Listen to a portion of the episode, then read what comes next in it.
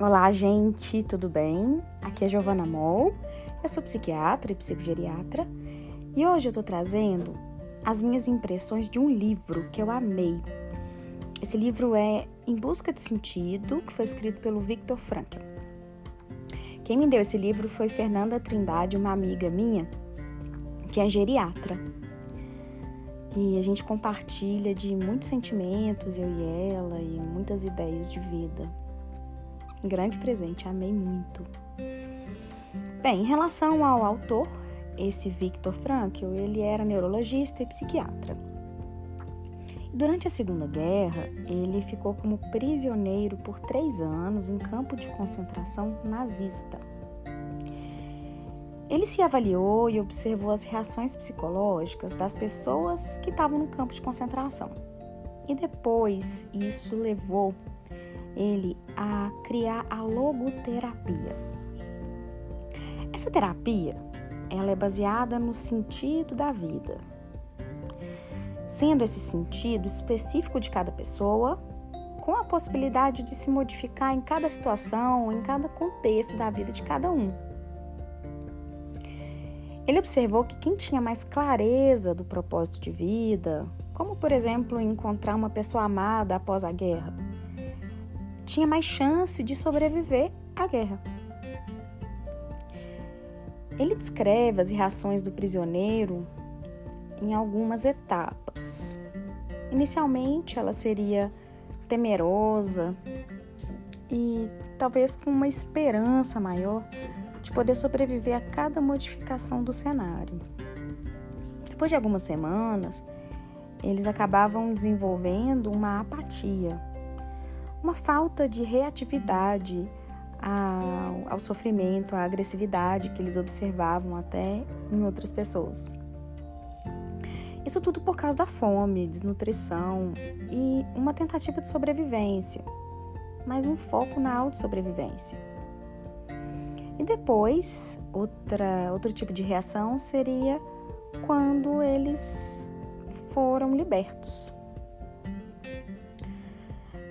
Parece que nesse momento as pessoas ficam um pouco fora de si, como se fosse num sonho, depois de tanto tempo preso no campo de concentração. Ele pontua aqui que algumas pessoas ficaram violentas depois de serem libertas, como uma forma de compensar o sofrimento que eles passaram. Também vai trazendo que a pior dor que ele sentia lá era a dor da humilhação. Eles eram considerados um número, tanto fazia se morrer ou não. Ao longo do livro, ele descreve também argumentos contra o pandeterminismo.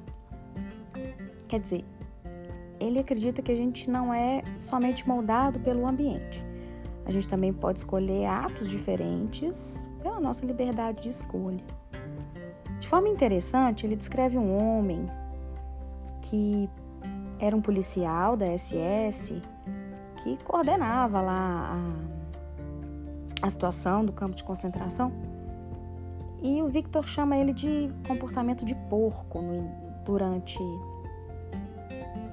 a estadia deles lá. Porque ele realmente torturava, era extremamente agressivo e até humilhava os, as pessoas que lá estavam.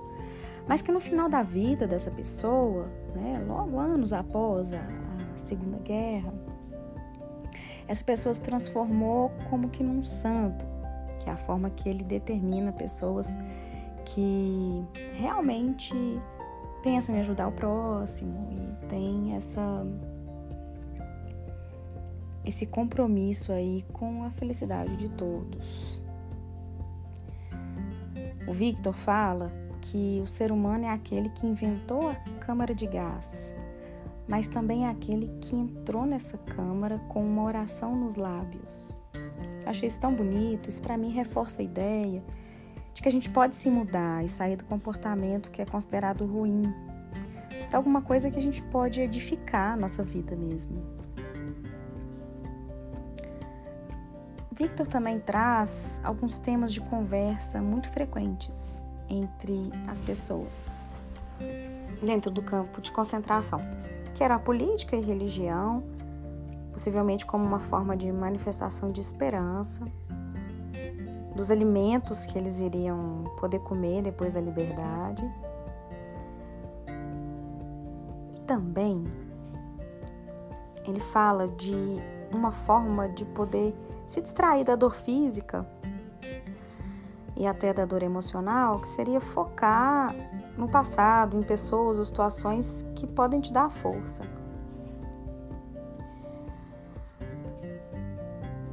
O passado sempre vai estar lá. A gente sempre pode acessar ele, faz parte da nossa história. Ele descreve também que muitas pessoas usavam o humor para lidar com isso tudo. Uma outra questão que ele fala, que eu achei extremamente interessante, é sobre o desistite. Situação em que o prisioneiro desiste de viver e vai entregando os pontos. Ele permanece deitado, vai morrendo aos poucos. Ele traz um momento em que várias pessoas entraram nessa situação do desistite, que era próximo ao Natal, já que eles tinham esperança de que no Natal eles estariam livres. E o Natal foi chegando e isso não aconteceu. Interessante que ano passado, né, que foi o ano de 2020, eu senti que em novembro teve um aumento das buscas por ajuda psiquiátrica. Acredito que seja realmente pela proximidade do Natal e observação de que houve um aumento de casos do coronavírus nessa época também trazendo um, um sofrimento significativo. O Natal ele tem esse esse marco para gente de um momento de reunião de família e talvez também a proximidade com o ano seguinte que traz esperança para gente.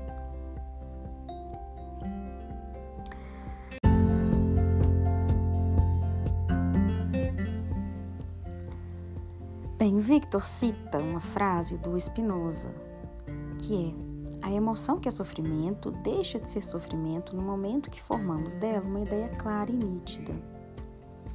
Então, como se a dor saísse ou reduzisse quando a gente tem clareza do motivo da nossa vida. Ele traz a logoterapia, então, como uma forma até de confrontar o paciente no seu sentido e ajuda ele a reorientar sua vida, seu comportamento. Inicialmente traz até uma angústia elaborar essas questões e reorganizar a própria existência.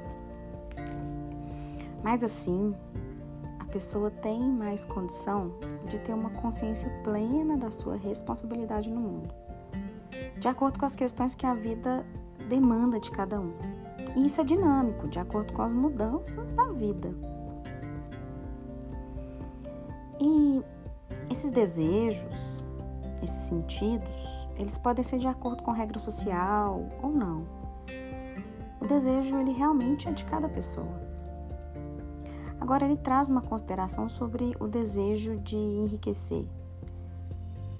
Ele acredita que essa pessoa que busca isso tenha tido frustrações em buscar o seu próprio sentido, buscando o poder para poder mascarar esse tipo de frustração. Ele também pondera que a gente busca sentido por autotranscendência, que é focando em alguma coisa que não é a gente mesmo, como outra pessoa ou alguma outra causa fora de nós. Então ele considera que a gente pode achar sentido em três tipos de situação. Um, criando um trabalho ou praticando um ato. 2. Experimentando alguma coisa ou encontrando alguém.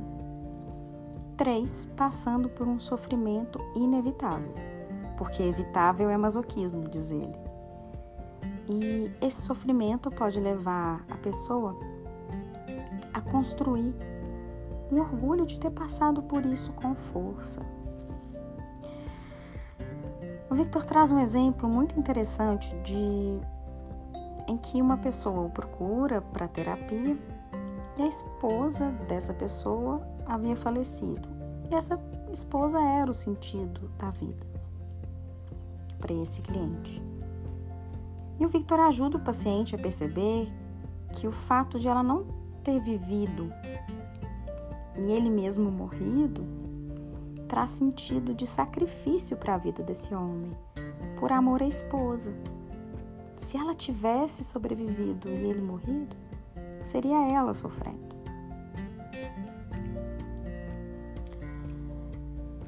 Bem, gente, estudar isso me faz lembrar muito da compaixão. A compaixão traz pra gente esse conceito de reações que a gente tem, que é comum no sofrimento, relacionado à gravidade daquilo que acontece e também relacionado aos nossos preparos para cada situação. E isso não é nossa culpa. Só que também destaca a nossa responsabilidade sobre isso. O que, a gente vai fazer em relação a isso? E a nossa liberdade de escolha é exatamente a nossa humanidade. Hum, eu concluí a leitura desse livro, que é um livro muito pesado, com uma esperança no coração. Ele me traz uma esperança de transformação das pessoas. Bem, é isso que eu queria falar. Muito obrigada.